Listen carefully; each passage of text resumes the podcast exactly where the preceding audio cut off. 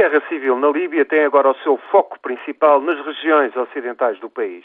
No leste, a maior parte das cidades já escapou ao controle de Gaddafi.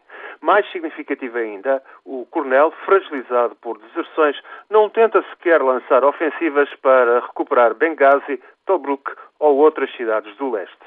Há notícia de confrontos e de alguns focos de resistência por parte de fiéis a Gaddafi, mas no leste, milícias, rebeldes e desertores já fazem lei.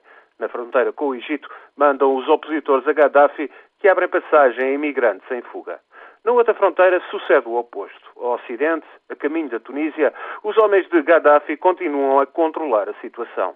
Em Tripoli, na capital, o coronel mantém-se firme e, apesar de motins e combates em algumas cidades da banda ocidental da Líbia, tropas, milícias e mercenários ao serviço de Gaddafi sufocaram para já as revoltas que podem, no entanto, retomar força a qualquer altura. É bem possível que Gaddafi continue a aguentar-se nas regiões ocidentais. É quase certo que recorrerá a bombardeamentos aéreos nos centros urbanos do Ocidente se estiver em risco de perder totalmente o controle. Mas a situação é insustentável. As alianças tribais romperam-se e todas as fações estão em luta.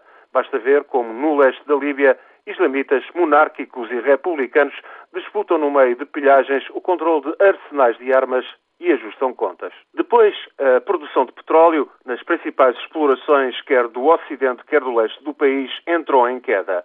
A fuga de técnicos estrangeiros, a suspensão de operações por parte de companhias internacionais como a Repsol hispano-argentina, a Eni italiana ou austríaca OMV vai acelerar a queda na extração de petróleo e gás natural. A produção diária na Líbia atingia 1 milhão e 600 mil barris já caiu cerca de 300 mil barris por dia e está agora em risco a segurança das explorações dos oleodutos e gasodutos.